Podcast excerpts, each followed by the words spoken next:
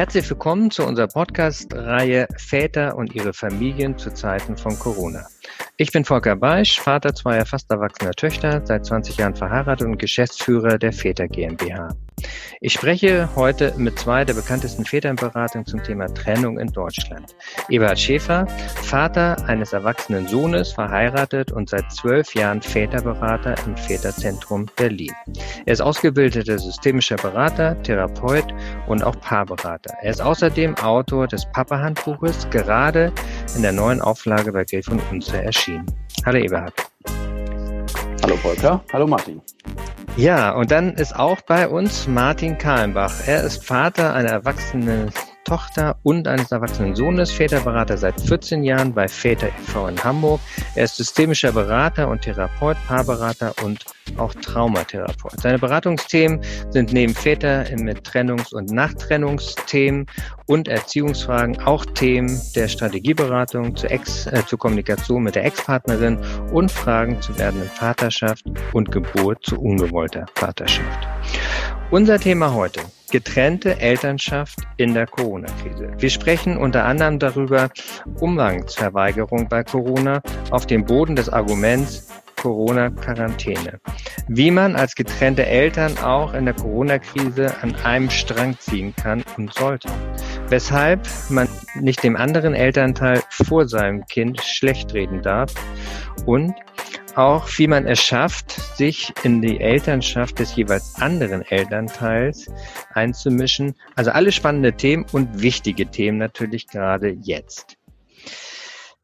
Eberhard, die erste Frage habe ich an dich. In den sozialen Medien, aber auch in den Zeitungen liest man davon, dass Väter in den Corona-Zeiten Schwierigkeiten haben, das Umgangsrecht aufrechtzuerhalten. Gibt es dazu eigentlich eine aktuelle Rechtsprechung? Und wie sollte man als Vater, Mutter damit umgehen, wenn man sein Kind plötzlich nicht mehr sehen kann? Tja, das ist eine komplexe Frage. Also erstmal das Wort, der Begriff Umgangsrecht, das ist schon mal in gewisser Weise eine Zumutung. Ähm, ich würde mir wünschen, wenn Eltern davon sprechen könnten, dass der Beziehung, die Beziehung und der Kontakt des Kindes oder der Kinder zu beiden Elternteilen aufrechterhalten werden. Und wenn wir schon beim Umgangsrecht sind, dann sind wir entweder kurz vor dem Gericht oder schon dahinter.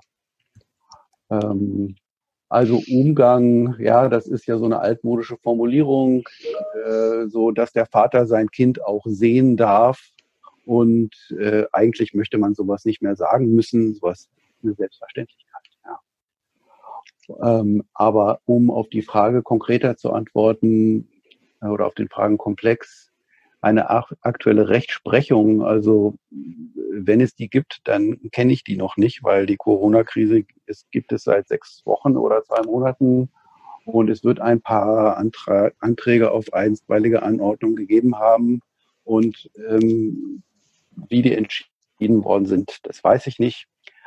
Ähm, also so schnell sind ja die Gerichte nicht. Und ich hoffe, dass es nicht viele Fälle gibt, die Richtern oder Richterinnen dann zur Entscheidung vorgelegen haben. Ja. Ähm, ja. ich habe gehört, natürlich auch als Berater, dass einige Väter diese Erfahrung machen mussten, dass die Mütter gesagt haben, ja, jetzt in der Corona-Zeit äh, wirst du den Umgang nicht wahrnehmen können oder möchte ich nicht, dass du das Kind siehst. Und meine Antwort ist nicht pauschal. Meine Antwort ist wie in allen Fällen auch hier fallbezogen. Ähm, ich rate immer dazu, den Ball flach zu halten. Ähm, ich, ich rate immer dazu, mit der Mutter darüber zu sprechen, was, warum, wie ist und wie es sein könnte, dass man nochmal beispielsweise nochmal glaubhaft versichert, dass man als Vater selber sich nach den Sicherheitsmaßgaben verhält und verhalten hat und dass man in keiner Weise davon ausgehen kann, äh, dass man infiziert ist oder dass man eine Infektion weitergibt. Man kann die Frage ja auch zurückgeben. Ja, also äh, sozusagen, wie, wie kannst du versichern, dass du dich den Maßgaben gemäß verhältst, äh, genauso wie ich das tue? Ja. Ähm, ich würde auch raten, den Ball flach zu halten und nicht gleich eine einstweilige Anordnung beim Gericht beantragen, sondern vorher noch zwei oder dreimal das Gespräch suchen.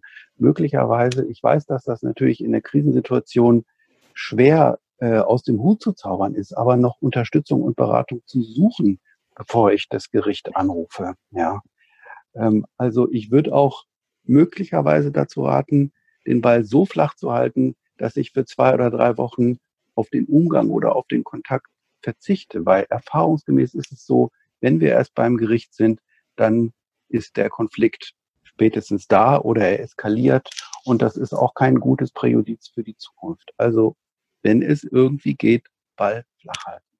Okay, ja, vielen Dank, Ebert. Äh, Martin, mal angenommen, die, ja, die, der, das Umgangsrecht wird tatsächlich äh, dem Vater oder der Mutter auch genommen äh, und das länger jetzt, ne? Also sechs Wochen, acht Wochen, wie auch immer, ist kein Ende. Würdest du tatsächlich dann auch raten, äh, eine juristische Klage auch äh, zu führen, trotz Corona? Äh, also ich teile Eberts Haltung komplett, dass der Einzelfall äh, da entscheidet. Aber wenn ich vorhin in einem vorigen Gespräch von uns darüber gesprochen habe, dass ich dazu rate, juristische Klage zu führen, dann meine ich natürlich diese speziellen Fälle, wo das Kind schon über vier Wochen bis zu zwei Monaten nicht zum Vater darf in diesem Fall. Und die Mutter begründet es immer damit mit der Quarantäneregel. Die gibt es ja nicht. Die, das Umgangsrecht hat ja äh, in dem Fall das Kind den Lebensmittelpunkt bei der Mutter hat, immer der Vater, der hat einfach ein Recht auf Umgang und diese Umgangsregelung ist nicht ausgenommen durch die Corona-Krise. Es sei denn natürlich, irgendwelche sind konkret erkrankt, dann gibt es die Quarantäneregel, aber nicht auf Verdacht. Wenn jetzt die Situation eintritt, dass vier und noch mehr Wochen eine Mutter verweigert, dass der Vater sein Kind sieht, dann gehe ich einfach davon, aus, dass sie es absichtlich macht. Das heißt, dass sie, dass es sowieso ein schwieriger Fall ist, wo sie das immer wieder versucht. Und wenn sie es absichtlich macht, heißt es, dass keine Argumente die Frau überzeugen werden. Das heißt, sie wird dann immer nicken und sagen, wir warten mal, aber sie meint eigentlich, ich will nicht, dass der Vater das Kind sieht. Ich habe, wie gesagt, der Einzelfall ist hier wichtig, den zu sehen. Aber wenn ich sowas erkenne, dann sage ich dem Vater ganz schnell, gehen Sie doch äh, äh, zum Rechtsanwalt oder so. Und bestehen Sie darauf, dass Sie ein Recht haben. Ja, vielen Dank. Wenn ich da nochmal noch, ja, noch ganz klar mhm. kurz einhaken kann. Ähm, also ich stimme auch dem Martin hier vollkommen zu. Leider wird es Fälle geben, wo vehement versucht wird, dass der Kontakt zwischen Kind und Vater ausgesetzt wird. Vielleicht noch ergänzend, es gibt klare Maßgaben vom Bundesjustizministerium, dass der Umgang auch in der Corona-Krise erhalten bleiben soll und durchgeführt werden soll. Ganz klar und eindeutig. Es gibt auch Maßgaben oder dringende Empfehlungen von Erziehungs- und Familienberatung sozusagen aus der Sicht der Beratung mit einer sehr plausiblen Argumentation. Äh, Kinder sind in der Corona-Krise verunsichert. Die fragen sich, was ist eigentlich los? Ich darf meine Verwandten nicht sehen, ich darf Oma und Opa nicht sehen. Das hat mit Krankheit zu tun, das hat mit Todesgefahr zu tun. Kinder sind verunsichert. Und gerade weil Kinder verunsichert sind, soll das, was sicher ist, auch sicher bleiben. Also wenn die Beziehung zu zwei Elternteilen vorher da war, dann soll die bitte unbedingt auch erhalten bleiben, so, weil sonst ist das Kind noch verunsicherter und fragt sich noch mehr, was ist los? Und was hat das mit mir zu tun? Ja, Kinder fragen sich ja sehr schnell, gerade Kleinkinder, Vorschulkinder fragen sich sehr schnell, sozusagen, bin ich eigentlich schuld? Ja, die haben ja noch vielfach nicht die umfassende rationale Einschätzung dessen, was da ja, spannend. Ja, bestimmt ein, also ein guter Hinweis. Und natürlich ist es auch nicht einfach, sage ich mal, als Eltern jetzt auch äh, in einem Strang zu ziehen. Das ist ja auch schon in Anführungszeichen auch vor Corona-Zeiten vielleicht nicht einfach gewesen. Was, was könnt ihr Vätern und Müttern hier auch mitgeben? Welche vielleicht aber auch positiven Erfahrungen habt ihr auch äh, in eurer äh, täglichen Beratung auch gesammelt, Martin? Was äh, genau, was, was würdest du sagen? Ja, ich bin ja ein, ähm, ein Gegner davon, dass man in Erziehungswagen an einem Strang zieht. Mhm. Und das klingt vielleicht verrückt, weil ja viele äh, dann, darum ringen, wo ist nun der Strang, an dem wir ziehen. Aber dazu habe ich eine ganz klare Haltung. Ich sage einfach, wenn zwei Eltern an einem Strang ziehen wollen, dann meinen sie etwas, was ein Kompromiss ist. Denn die unterscheiden sich ja, die beiden Eltern in ihren Haltungen gegenüber Leben und Erziehung mindestens ein bisschen. Und wenn sie einen Kompromiss eingehen, dann wird der Fokus des Kindes auf diesen Kompromiss gelenkt. Das heißt nicht mehr auf die Position der die, die jeweilige unterschiedliche Position der Eltern, sondern das Kind wird gezwungen, den Blick auf etwas zu richten, was nicht echt ist, weil ja, weil jeder sich ja was von seiner Position da abschneidet. Und das halte ich für ungesund. Ich halte es für wichtig, dass die Kinder genau unterscheiden können, wie Eltern verschieden denken und sich ausrichten. Das Entscheidende für die Erziehung ist nur, dass klar ist, wer in welcher Situation ansagt. Also bei welchem Spiel pfeift welcher Schiedsrichter. Kinder können unterschiedliche Spiele un unglaublich gut voneinander differenzieren. Die können super Spielregeln lernen. Aber es ist wichtig, dass klar ist, wer setzt bei welchem Spiel welche Regeln.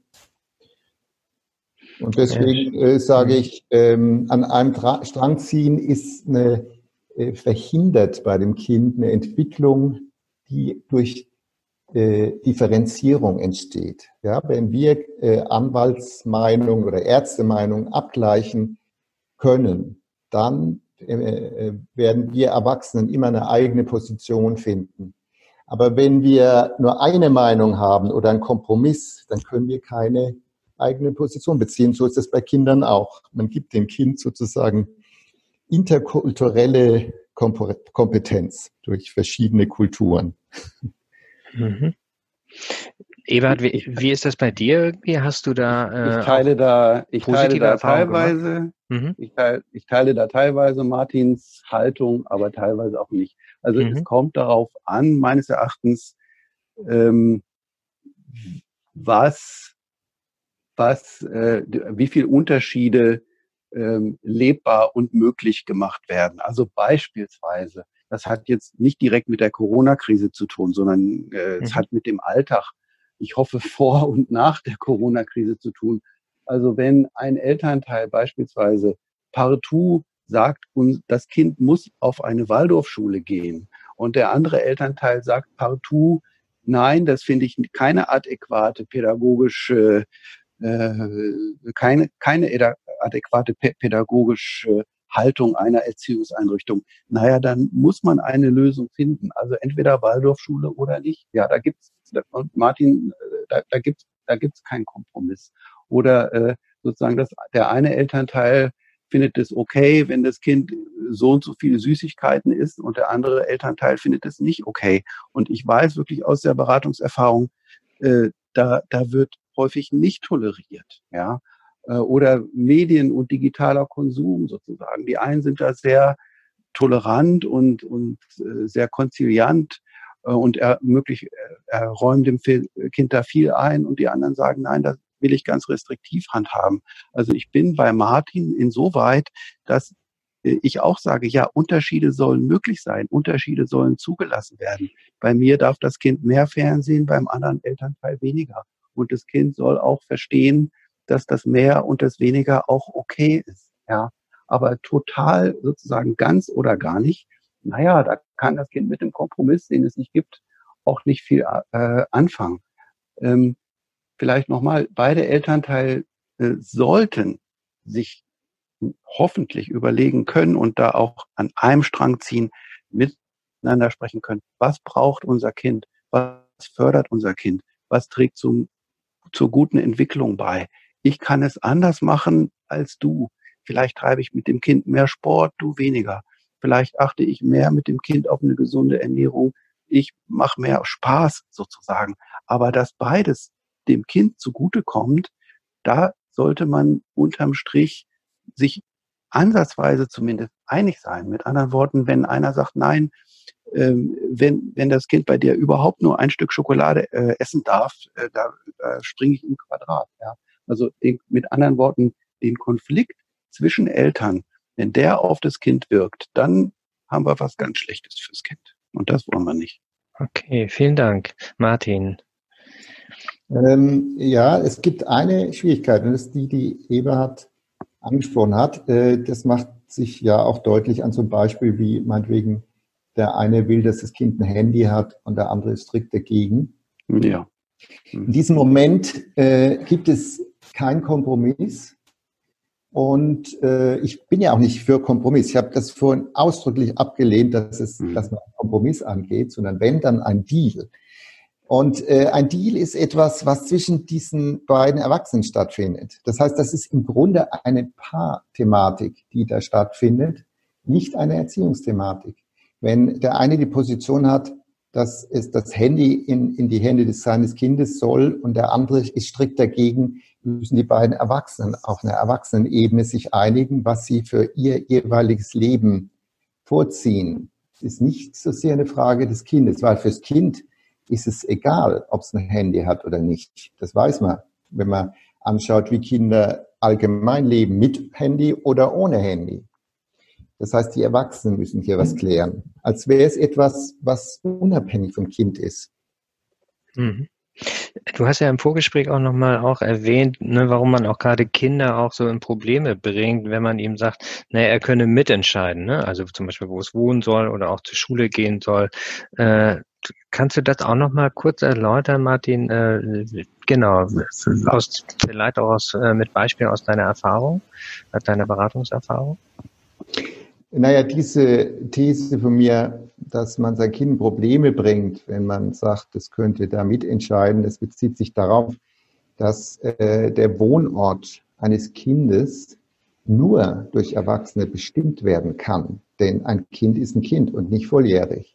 Das heißt, wenn ich von dem Kind, äh, wenn ich so tue, als würde dieses Kind in irgendeiner Weise äh, echt bestimmen können, wo es wohnt, dann äh, drückt man sich ein Stück, ein Stück vor der Verantwortung, äh, vor der, die man als Erwachsener hat, dass man nämlich bestimmen, ausdrücklich bestimmt über den Wohnort des Kindes. Und man bringt das Kind in Schwierigkeiten, weil man ihm suggeriert, es könnte etwas entscheiden, obwohl das Kind weiß, dass es das nicht kann. Tief innerlich spürt es, dass das eine Kompetenz ist, die es noch nicht hat. Es gibt einen inneren Konflikt. Mhm. Ähm, ich würde dem Kind, das Kind da gerne ein wenig differenzierter sehen wollen und dem Kind mehr Persönlichkeit und Persönlichkeitsrechte auch ein, einräumen wollen. Es kommt auch sehr aufs Alter des Kindes an. Also äh, es ist ja auch in der Rechtsprechung so, auch wenn ich die Rechtsprechung hier nicht zum Maß aller Dinge äh, machen möchte, aber man kann daran schon was ablesen. Mit 14 Jahren ähm, soll, ist ein Kind in der Frage, bei welchem Elternteil es zu welchen Anteilen wohnen möchte, maßgeblich. Der Kindeswille, der geäußerte Kindeswille wird hier als maßgeblich erachtet. Und ich finde auch mit 10, 11, 12, 13, 14 Jahren oder gar noch älter, äh, da ist das Kind in der Lage, sich hier eine Haltung, eine Meinung zu bilden und die Eltern mögen das bitte hören. Ja, ähm, natürlich ist es bei einem zwei, drei, vierjährigen Kind was völlig anderes. Und da bin ich viel mehr bei Martins Sichtweise. Äh, sozusagen, da wird das Kind in einen Loyalitätskonflikt erst hineingezogen, wenn die Eltern das Kind fragen oder dem so quasi suggerieren, das Kind hätte hier eine Meinung oder eine Haltung oder einen Wunsch. Also, ja, also ein Vorschulkind bitte nicht, aber mit einem Kind in einer weiterführenden Schule ja doch schon. Ja, und dazwischen äh, bitte auch äh, aufmerksam darauf hören, welch, was äußert denn das Kind? Ähm, ich spreche oft mit Vätern, äh, ich berate oft Väter, die sagen, äh, ja, mein Kind sagt immer wieder zu mir, ja, Papa, ich würd, wäre gern mehr bei dir, ich wäre gern noch eine Nacht oder zwei Nächte mehr bei dir, oder warum kann ich nicht jetzt ähm, nicht nur jedes zweite Wochenende bei dir sein, sondern auch noch mehr und so. Und äh, ohne dass man da etwas suggestiv verstehen will und aus dem Kind was rausziehen oder raushören will, was es nicht gesagt hat. Aber solche Anhaltspunkte zu nehmen und dann mit der, mit dem anderen Elternteil, mit der Mutter ins Gespräch zu kommen, so das Kind hat gesagt, und was hältst du denn davon? Sagt es bei dir was ähnliches? Und es kann sein, dass man da ein Stück weiterkommt. Es kann auch sein, dass man auf Granit beißt. Dann muss man sehen, wie man weiterkommt. Aber oftmals, also auch solche Beratungserfahrungen habe ich, dass äh, wenn der Vater äh, zu, mit der Mutter spricht und sagt, du, das Kind hat gesagt, es wird gerne eine Nacht mehr in der Woche bei mir sein oder es würde gerne sogar im Wechsel betreut werden, äh, dass die Mutter sagt, na ja, wenn das Kind das sagt, ja, warum denn nicht? Ja, also ich finde, da ist viel, je nach Alter und je nach Elternkonstellation auch möglich. Und wir sollten auf unsere Kinder da sehr achten, was die meinen, wollen, sagen, welche Signale wir hören.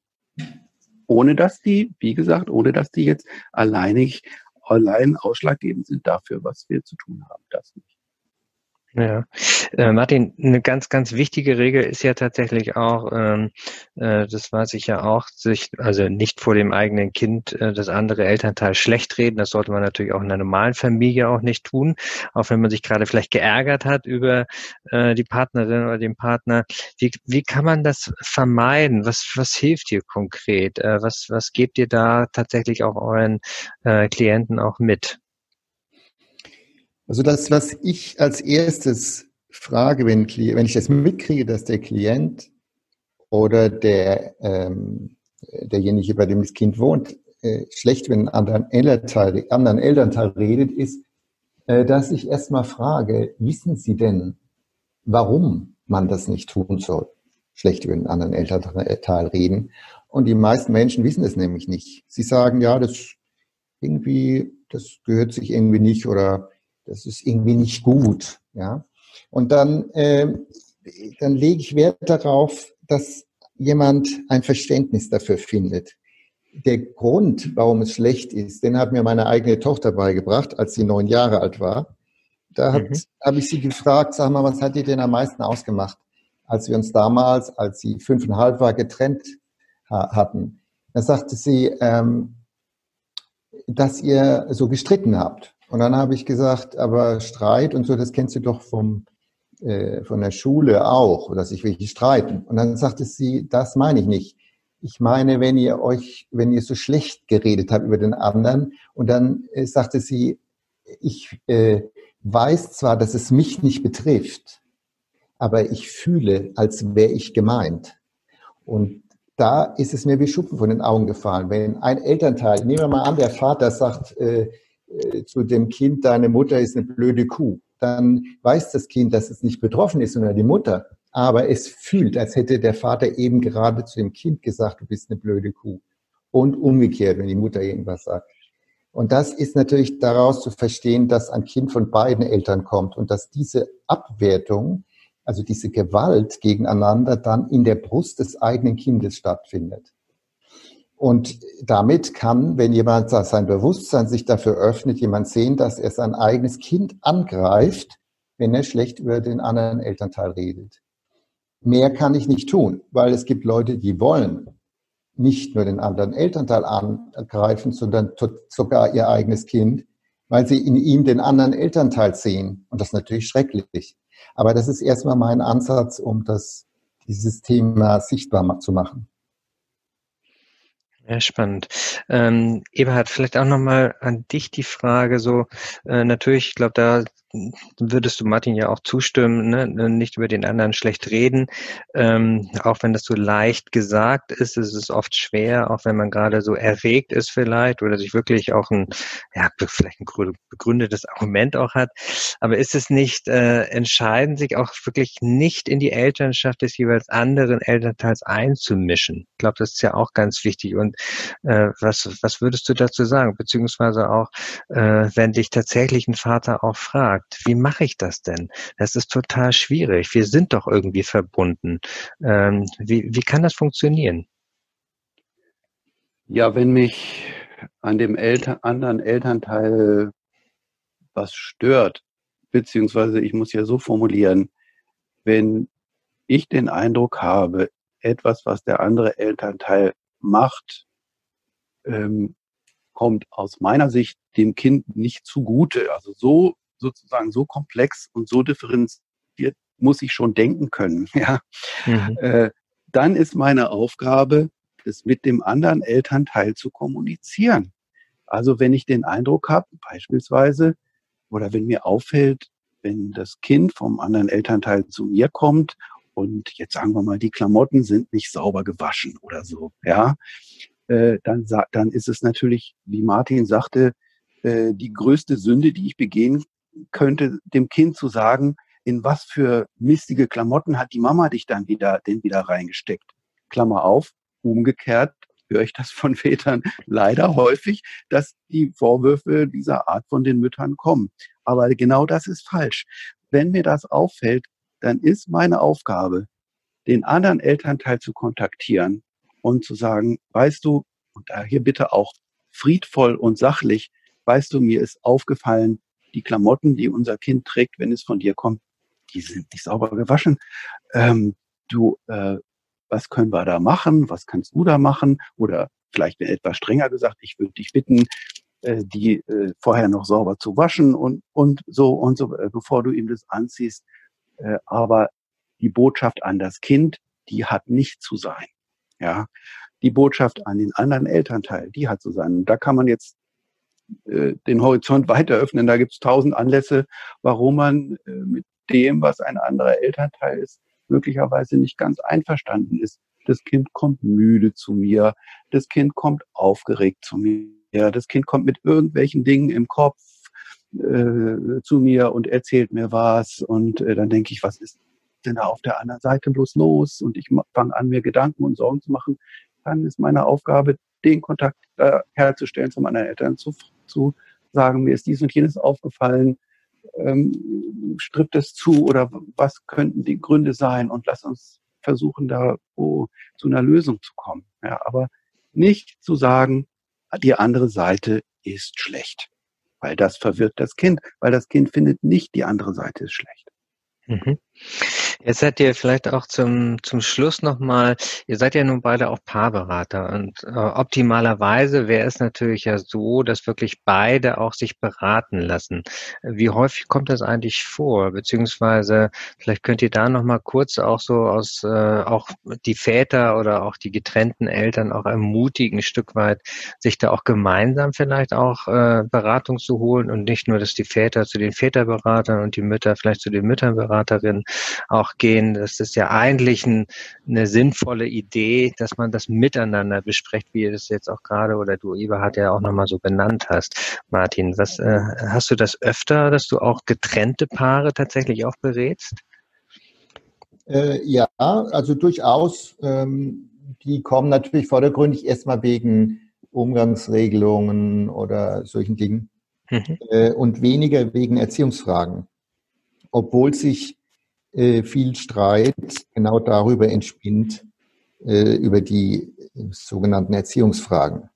Ähm, es sind eher einzelne Väter, die in die Beratung kommen und mich fragen, was können sie tun? Die Mutter ist anderer Meinung oder auch Pubertätsthemen. Mein Sohn zeigt mir den Mittelfinger und ich weiß gar nicht, was machen soll.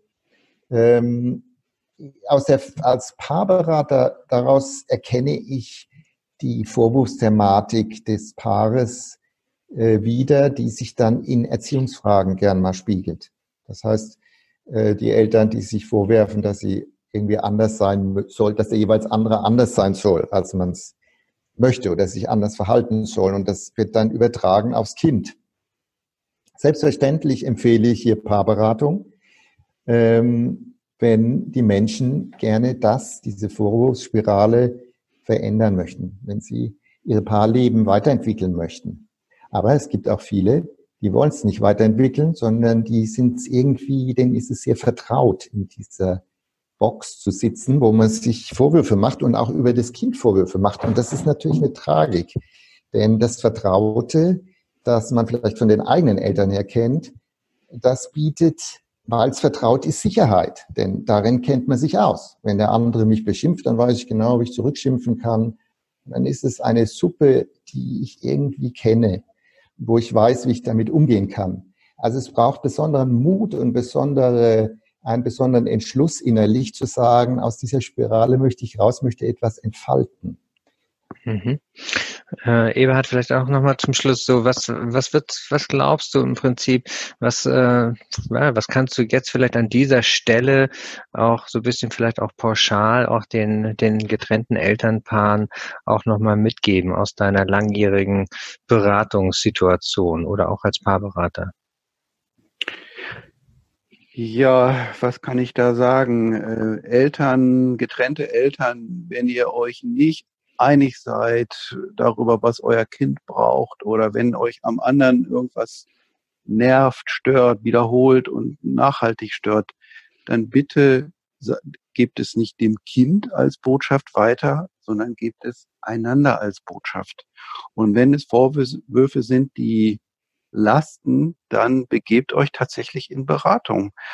Ähm, also und die in ganz Deutschland gibt es flächendeckend in allen Kommunen Beratungsstellen, Beratungseinrichtungen, die heißen oft Erziehungs- und Familienberatung. Das ist eine missverständliche Begrifflichkeit. Ich, also für Berlin weiß ich definitiv und in anderen Kommunen wird das nicht anders sein.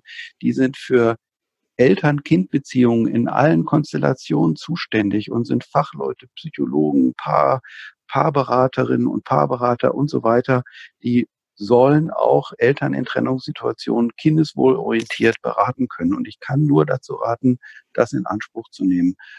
Wenn, wenn man im Konfliktniveau ziemlich hoch ist, dann würde ich dazu raten, eine Mediation aufzusuchen. Da kann man auch googeln und Mediationseinrichtungen oder Mediatoren und Mediatorinnen finden.